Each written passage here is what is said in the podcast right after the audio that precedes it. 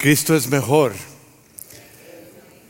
Si ustedes han ido al café Oikos aquí en el otro lado del estacionamiento, se han dado cuenta que en las paredes de, de vidrio hay varias declaraciones en inglés y una de ellas es Jesus is better, Cristo es mejor.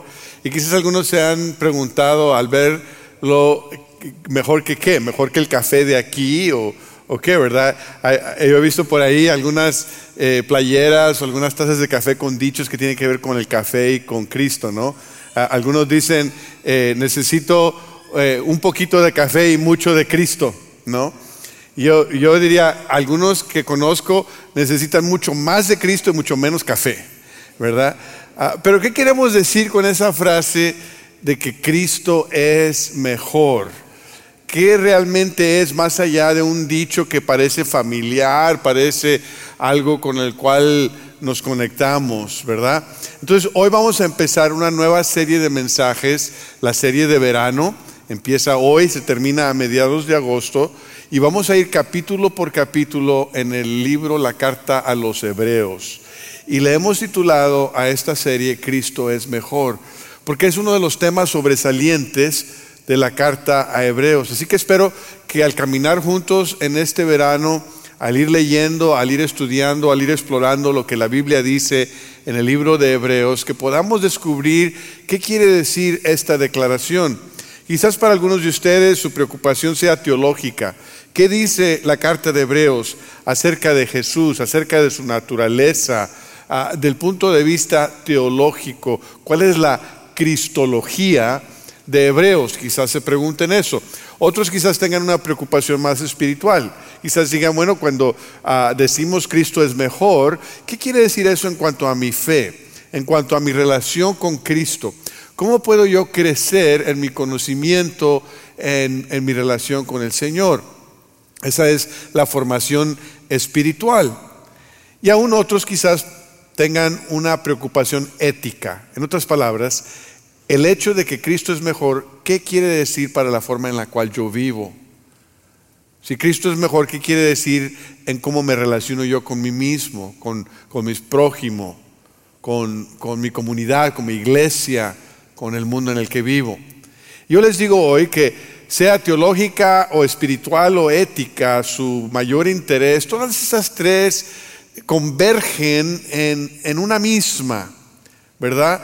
Y nos ayudan a desarrollar una imagen de Jesús y la imagen de Jesús que nosotros tengamos, la, perspectiva, la visión de Cristo que tengamos afecta cómo nos sentimos acerca del Señor, afecta cómo nos relacionamos con Él, afecta cómo nos relacionamos con los demás, afecta la forma en que vivimos. Por eso es importantísimo tener una sólida perspectiva de quién es el Señor Jesucristo. Y yo quiero por un momento pasar algunas imágenes para que ustedes se pregunten cuál es la imagen que usted tiene con la cual se relaciona más cuando piensa en la persona de Jesús. Por ejemplo, este Jesús es un Jesús así muy europeo, muy místico y quizás algunos de ustedes digan, pues yo me identifico, ese es el Jesús que yo tengo ideado, ¿verdad? O quizás otros piensen en este Jesús que es un poquito más oriental, eh, exaltado ya con, sus heridas, pero todavía está un poco pasivo, ¿verdad? allí. O quizás ustedes prefieran a este Jesús, que es el, el Jesús cool, ¿verdad? Ah, que, se relaciona con los jóvenes, que, es buena onda, no sé, uh, ¿qué quiere decir? Piensen con ello. O el cuadro que yo me imagino de mi niñez, Jesús con los niños, el que ama a los niños. Y, los niños vienen a Él porque de ellos es el reino de los cielos. Otros quizás tienen la imagen del Jesús ah, que fue bajado de la cruz y está sostenido por su madre y se llenan de compasión por la madre de Jesús, pero quizás nos preguntamos si ese Jesús en los brazos de su madre puede ayudarnos, puede salvarnos, ¿no? Otros imaginan a Jesús quizás como un cuadro ah, de, alguien que, que eh, recibe al pecador y que lo perdona y lo restaura. O quizás te imaginas a Jesús como un cuadro ahí en la catedral que tiene una Biblia tamaño gigante Antes de la, de la imprenta ya tenía Jesús ahí la Biblia en sus brazos, ¿no? O Jesús el buen pastor, el que cuida de las ovejas, las guía, las rescata, las ayuda. O Jesús el que sufre, el que se identifica con tu sufrimiento, con tu dolor, que te acompaña en tu duelo.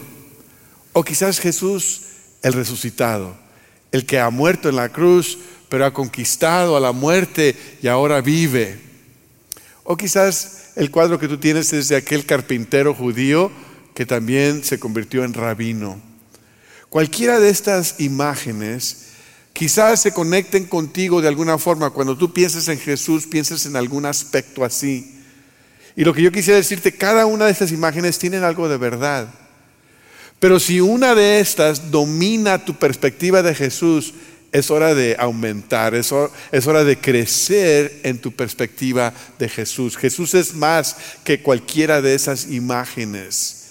Y al explorar el libro de Hebreos, mi oración es que tu conocimiento de Cristo aumente de tal manera que tu relación con Él sea más profunda. Ese es mi deseo, que tu corazón y tu mente se abran al conocimiento de Cristo. Si eres si no eres creyente, ojalá que al estudiar Hebreos quieras conocer a Cristo personalmente. Si ya eres creyente y dices, yo he andado con Cristo 20 años, 30 años, 40 años, espero que la carta de Hebreos te, te aumente tu amor y tu aprecio y tu relación con Él. Si tú eres de esos que dices, bueno, cuando escucho Jesús es mejor, me suena como cliché, me suena como algo común, mi vida eh, ya pues como que estoy aburrido de mi vida espiritual, pues espero que abras tu corazón para que el Espíritu Santo te despierte y te dé un nuevo sentido de lo que significa conocer a Cristo. Pues vamos al texto, ¿no? Hebreos capítulo 1, versículo 1, ahí es donde comenzamos nuestra serie de verano. Jesús es mejor. Dios que muchas veces y de varias maneras habló a nuestros antepasados en otras épocas por medio de los profetas, en estos días finales nos ha hablado por medio de su Hijo. A este lo designó heredero de todo y por medio de él hizo el universo. El Hijo es el resplandor de la gloria de Dios, la fiel imagen de lo que Él es y el que sostiene todas las cosas con su palabra poderosa. Después de llevar a cabo la purificación de los pecados, se sentó a la derecha de la majestad en las alturas. Así llegó a ser superior a los ángeles en la misma medida en que el nombre que ha heredado supera en excelencia al de ellos. Los eruditos consideran este uno de los pasajes más hermosos del Nuevo Testamento. En el griego hay una hermosura en las palabras que se escogen, empiezan con la misma letra, eh, se acomodan los conceptos en una forma poética. Ah, e, es, un, e, e, es un pasaje hermoso en griego y también en español, pero no solamente es bonito, sino que es verdad. Tiene verdades de las cuales nosotros podemos ah, gozarnos, podemos aprender, podemos sumergirnos. Y esta carta no es como otras cartas del Nuevo Testamento, con las cuales estamos familiarizados, donde el autor se identifica. Por ejemplo, a veces dice, Pablo, apóstol de Jesucristo. O sea, yo Pablo soy el que estoy escribiendo. Se identifica como el autor. E identifica a la audiencia a la cual se dirige. A la iglesia en, Filipos, a la iglesia en Colose, a la iglesia en, Roma. Y, así identifica a la audiencia en la cual, a la cual se está dirigiendo.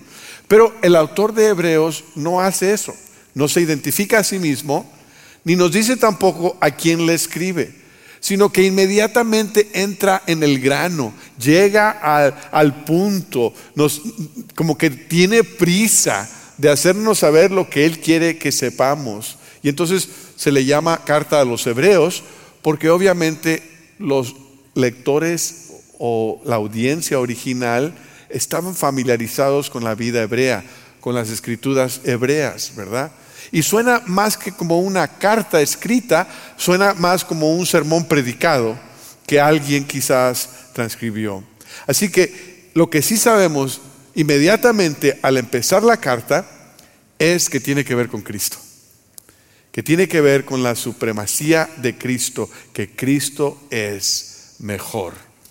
Y todos los capítulos de Hebreos van a desarrollar este tema y las implicaciones del tema. Hoy solamente vamos a tratar estos cuatro versículos y a ver qué es lo que nos dicen acerca de Cristo de inmediato, así de entrada. La primera es que Cristo revela a Dios. La primera declaración de esta carta a los hebreos es que Dios ha hablado en el pasado en distintas formas, en distintos momentos a través de los profetas, pero ahora ha hablado en su Hijo. El Dios de la Biblia, el Dios de los hebreos, el Dios de los seguidores de Jesús es un Dios que se revela a sí mismo. Esas son buenas nuevas. Que el Dios de los cielos, el Dios eterno, el alfa y el omega, el que es, el que era y el que ha de venir, el santo de Israel, Jehová de los ejércitos, el Dios todopoderoso, todo omnisciente, es un Dios que se quiere dar a conocer. Es un Dios que quiere quitar la cortina que separa su trascendencia de nosotros estamos limitados, finitos, y quiere darse a conocer. Le habla a Adán y Eva en el jardín del Edén para que conozcan algo de Él.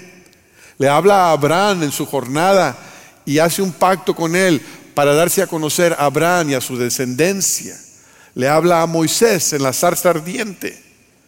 Le habla al pueblo hebreo que está oprimido por los egipcios a través de hazañas, de plagas que trae sobre los egipcios para liberar a su pueblo.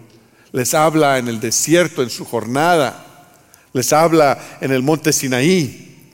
Les manda profetas para que le hagan saber la palabra de Dios, la voluntad de Dios, el deseo de Dios. Les habla en el trueno, les habla en la nube, les habla en tabletas de piedra, les habla a través de los profetas, a través de sus palabras, de sus símbolos, de sus lecciones objetivas, de sus eventos. Dios les habla en aquella voz suave y quieta en lo más profundo, les habla en visiones, les habla en sueños, les habla a través de los ángeles. Y en cada aspecto, en cada instancia en la cual Él habla, Él revela algo de sí mismo. Ahí en la zarza ardiente, Dios da a conocer que Él es el Dios que escucha el clamor de su pueblo y que quiere bajar a liberarlos. Ahí en el monte Sinaí, Dios revela que Él es el Dios santo y que espera que su pueblo sea santo. A través de Jeremías el profeta anuncia que Él es un Dios de juicio y que Él trae juicio y que hay consecuencias al pueblo cuando lo desobedecen. A través de Isaías revela que Él es el Dios que está preparado para mandar a su ungido, al siervo sufriente, para que su pueblo sea rescatado del juicio y sea restaurado a una nueva época. A través de Amós Dios revela que es un Dios de justicia y Él espera que sus hijos se comporten justamente. A través de Oseas, Él revela que es un Dios de amor, que es un Dios que está dispuesto a perdonar una y otra vez.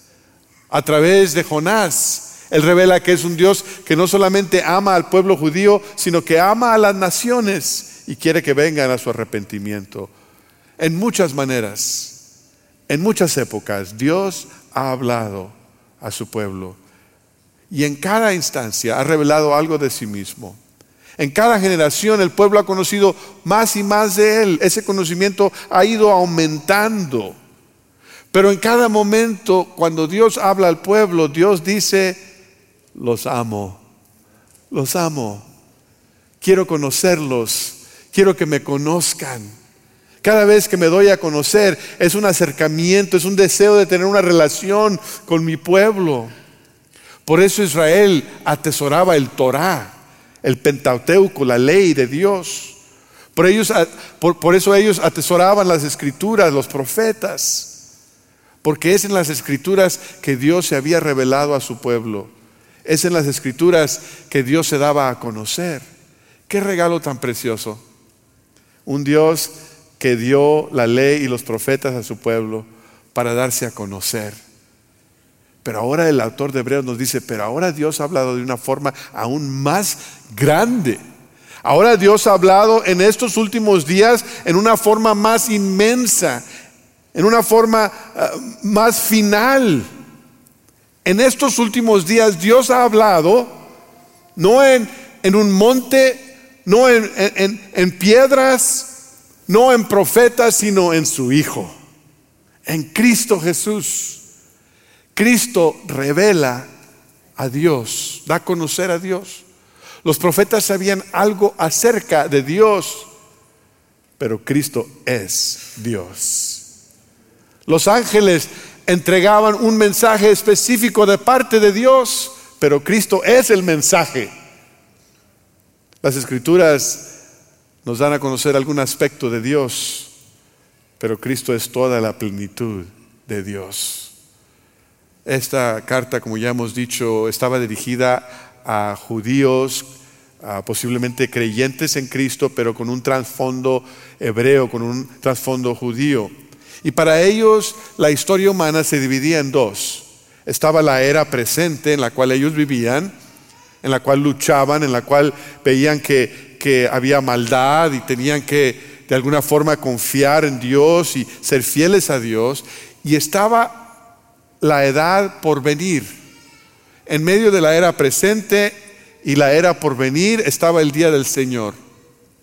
En la era por venir Dios iba a hacer todas las cosas justas, iba a rectificar todo lo que estaba mal, iba a enderezar cada vereda, iba a emparejar el camino.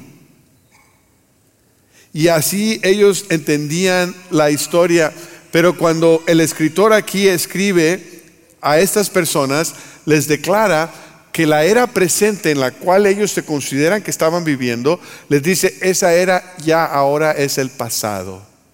Dios ha hablado, tiempo pasado, en muchas formas, en muchas maneras, a través de los profetas, en tiempos de antes. Pero ahora, ahora ha llegado un nuevo día. Ahora Dios ha enviado a su Hijo y este hijo ha dado entrada a la nueva era, al nuevo, al nuevo pacto, a, una nueva época en la historia redentora de Dios. En estos últimos días, el antiguo pacto estaba señalando a este nuevo pacto. El antiguo pacto cumple, el nuevo pacto más bien cumple todo lo que el antiguo pacto anunciaba. Cristo revela a Dios. Mi esposa y yo nos gusta a veces ver televisión, vemos algunas series ahí en Netflix y nos gustan ver series que están en, eh, en, los tiempos medievales, donde hay reyes y ejércitos y guerras y reinos que se conquistan. Y a veces ya cuando llega al fin de alguna temporada, el último episodio, pues ahí estamos como que tristes porque ya se acabó. Y eh, el otro día habíamos visto una serie con todas sus temporadas y ya se había terminado. Dijimos, ah, pues ya se acabó. Y después anunciaron que habían sacado una nueva temporada. Y dijimos, ah, ahora, ahora sí la vamos a ver. Y hicimos tiempo y estuvimos viendo episodio por episodio. Y esta semana pasada llegó ya el episodio final y con toda su grandeza, con todo lo que esperábamos, y estábamos bien emocionados y, dijimos, ahora sí terminó bien, ahora sí terminó bien esta serie, ¿verdad? Y pensé yo, al estar preparándome para hoy, qué, qué bonito es llegar al final de una serie que termina bien, pero qué grandioso es llegar al final de la revelación de Dios y ver que la revelación suprema de Dios no es una historia, sino es una persona y se llama Cristo. ¿Qué, cosa tan tremenda es saber que lo que tenemos en Cristo es mucho más mejor, mucho más mayor que cualquier otra historia que el hombre pudiera conocer. Y hay un eco aquí en Hebreos para mí de lo que Juan escribe al principiar su evangelio en Juan 1.1 Dice, en el principio ya existía el verbo y el verbo estaba con Dios y el verbo era Dios. Él estaba con Dios en el principio. Por medio de Él todas las cosas fueron creadas. Sin Él, nada de lo creado llegó a existir. En Él estaba la vida y la vida era la luz de la humanidad. Esta luz resplandece en las tinieblas y las tinieblas no han podido extinguirla. Luego versículo 14. Y el verbo se hizo hombre y habitó entre nosotros y hemos contemplado su gloria, la gloria que corresponde al Hijo unigénito del Padre lleno de gracia y de verdad.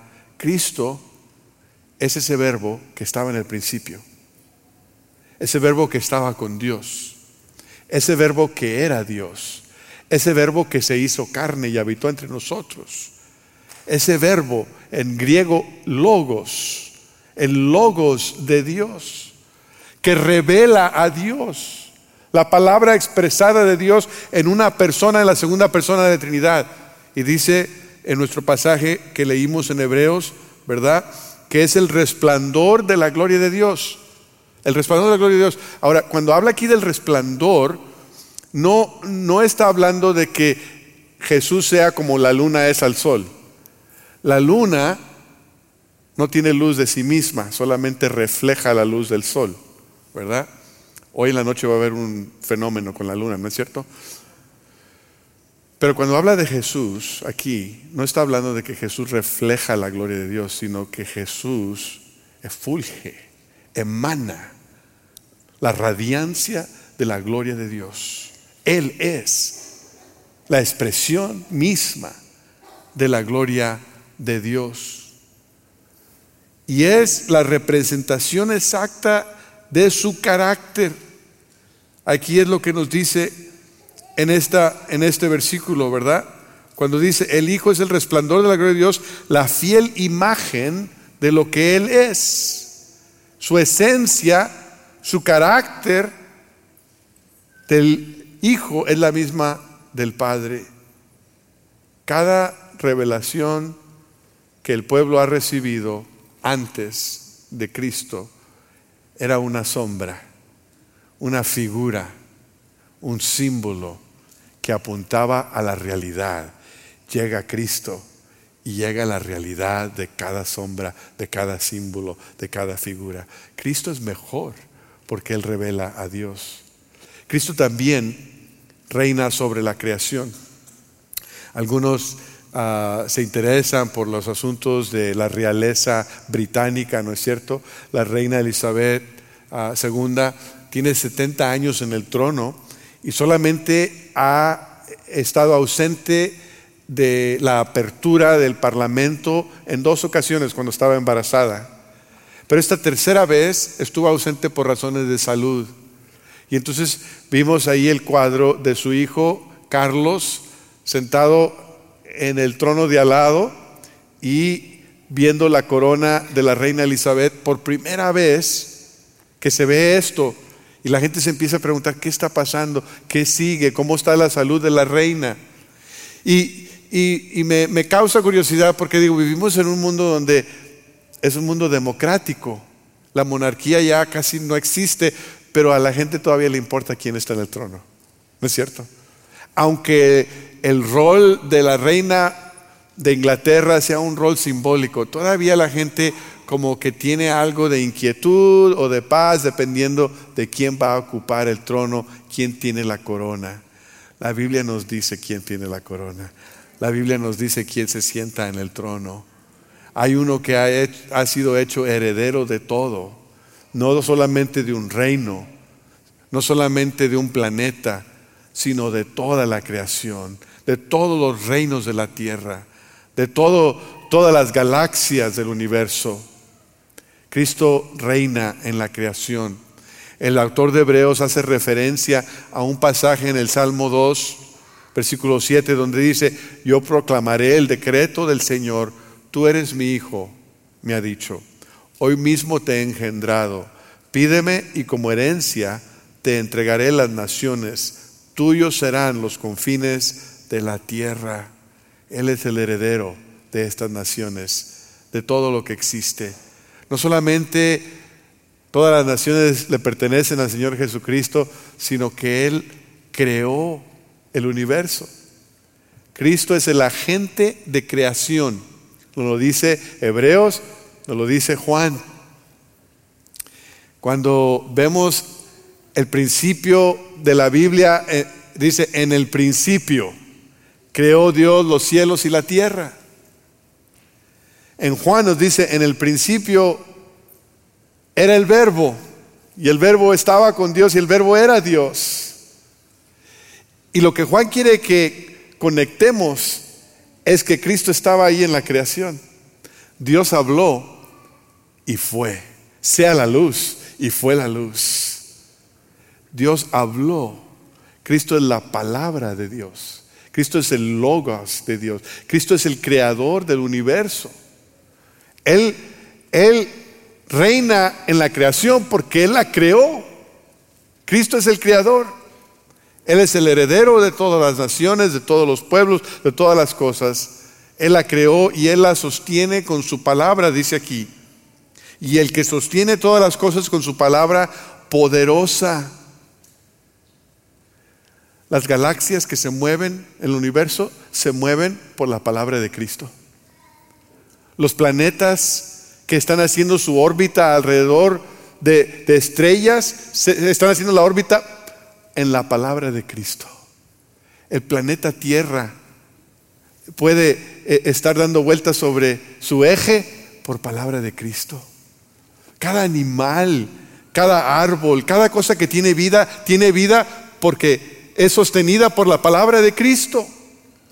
Tu corazón y mi corazón están latiendo en este momento por la palabra de Cristo. Todo el universo vive, existe, se mueve, se rige por la palabra de Cristo. Él dice y es.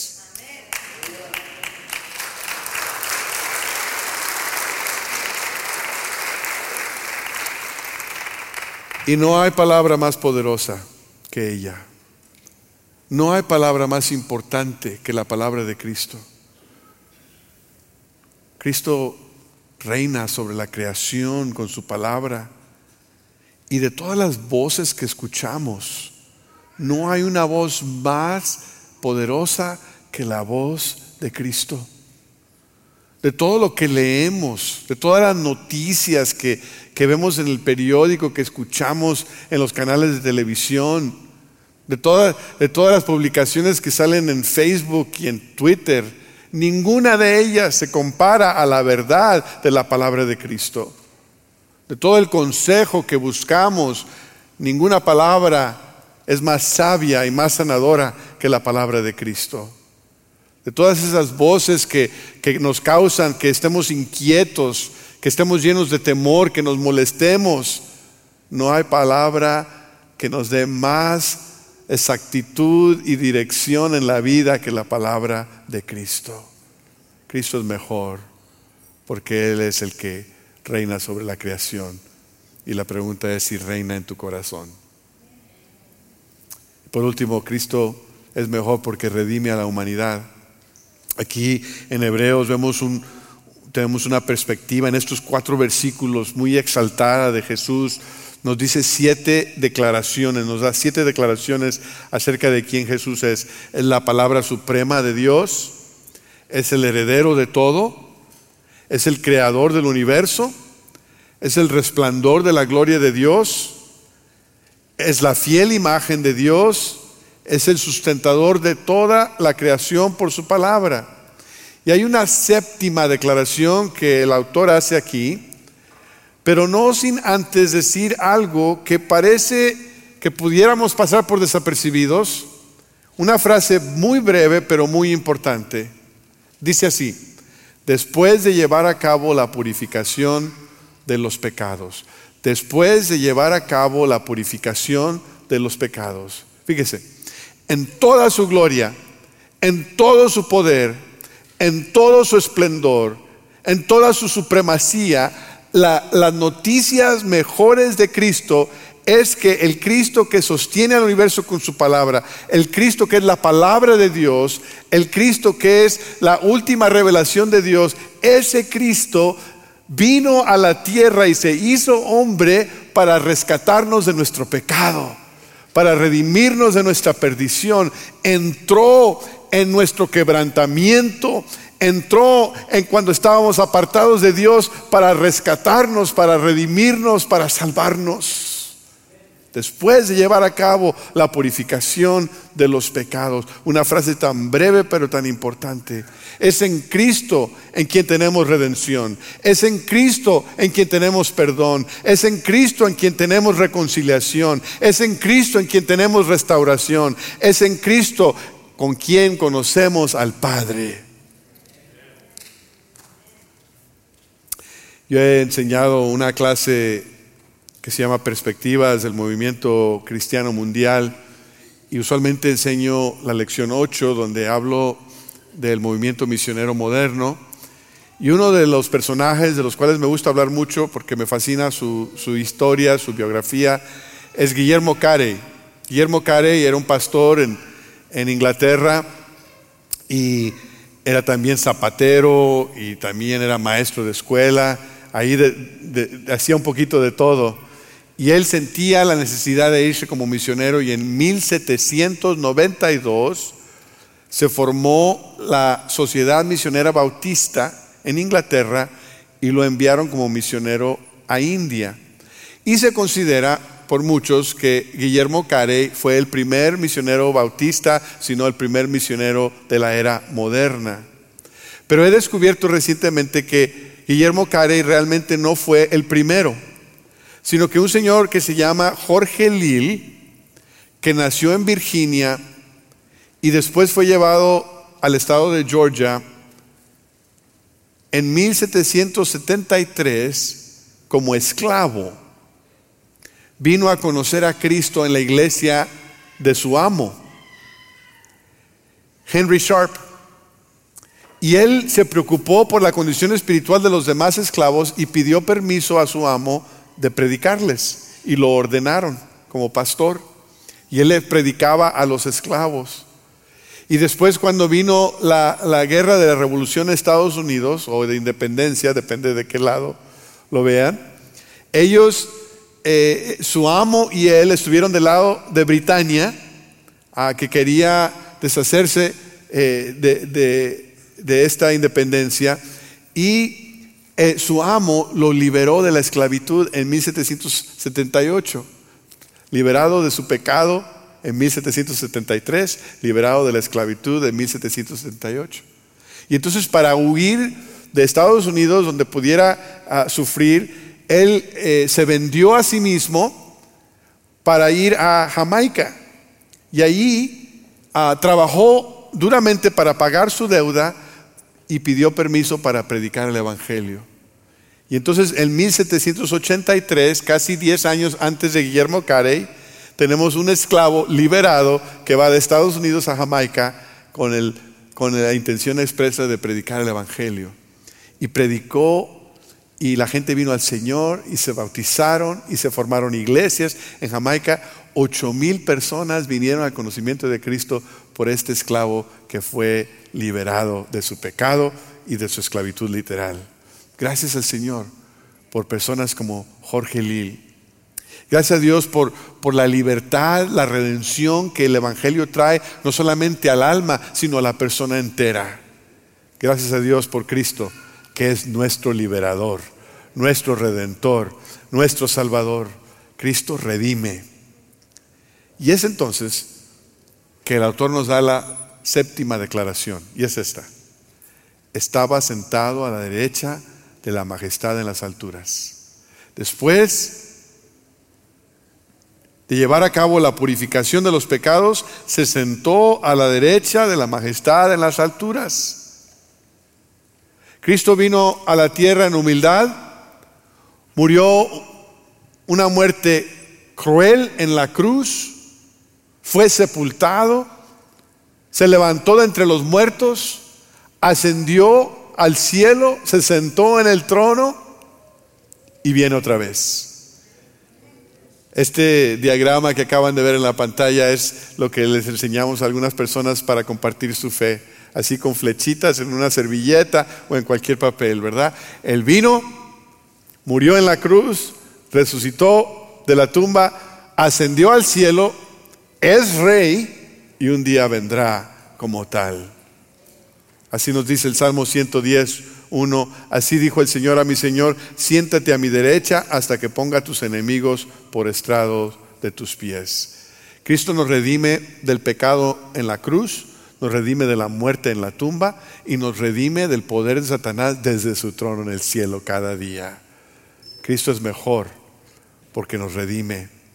Esta carta a los hebreos es una carta que predica a Cristo. Él es la supremacía. Y esta declaración de que Cristo es mejor nos anuncia en esta introducción de hoy que Cristo revela a Dios, Cristo reina sobre la creación y Cristo redime a la humanidad. Yo te pregunto a ti el día de hoy, ¿cuál es tu concepto de Cristo? ¿Quién piensas tú que es Jesús? ¿Cuál es tu imagen, tu perspectiva? ¿Piensas que es un buen maestro con buenas enseñanzas morales que te ayudan en la vida? ¿Piensas que es algún líder benevolente pero que fue víctima de otros, que, murió derrotado y que nos debe dar lástima por él, pero nunca nos puede ayudar. ¿Quién es Cristo para ti? ¿Es Cristo un, un, pequeño Cristo que entró en tu corazón un día que hiciste una oración y allí está para ayudarte en tu vida diaria? ¿O es Cristo Rey y Señor? que está sentado en el trono y que rige tu vida, rige tus pensamientos, rige tus motivaciones, rige tus pasos, tus planes, tus deseos. ¿Quién es Cristo para ti? Si es verdad que Jesús es mejor, ¿qué diferencia está haciendo en tu vida? ¿Te abrirás el día de hoy a todo lo que Cristo es? ¿Estarás dispuesto a crecer en tu conocimiento de Cristo? Quizás a, seguir leyendo la carta de los hebreos en los días que vienen y pedirle al Señor que te muestre quién Él es. ¿Estás dispuesto a abrir tu corazón y decir, Señor, llévame al siguiente paso en mi vida? Yo personalmente, Julio Guarneri, he conocido a Cristo por muchos años, he leído la Biblia varias veces pero quiero todavía crecer. Quiero profundizar en mi relación con el Señor. Quiero más y más de Cristo. ¿Y tú? ¿Quieres crecer? ¿Quieres aumentar? ¿Quieres profundizar? Te invito a hacer un compromiso el día de hoy. Quizás por primera vez en tu vida, nunca lo has hecho, quizás por primera vez en tu vida quieres confiar en Cristo como tu Señor y Salvador. Hoy lo puedes hacer, aquí o si estás viendo en línea. Puedes pedirle que entre a tu vida, que tú aceptas ese regalo de perdón por su muerte en la cruz, su resurrección entre los muertos. O si ya eres creyente, hoy puedes abrir tu corazón y abrir tu mente y decir, Señor, enséñame más de ti y profundiza mi relación contigo. En un momento más te voy a invitar a que respondas a la palabra de Dios. Puedes pasar y estar de rodillas, puedes dar tu ofrenda puedes cantar, puedes orar en donde estás. El Espíritu Santo te va a guiar y tú vas a responder. Pero es momento de responder a la palabra de Dios. Señor, gracias por la palabra. No solamente la palabra escrita, sino la palabra que es Cristo mismo. Y ahora, Señor, ayúdanos a responder, a tomar ese paso de fe, de compromiso, para conocerte mejor, porque tú quieres que te conozcamos.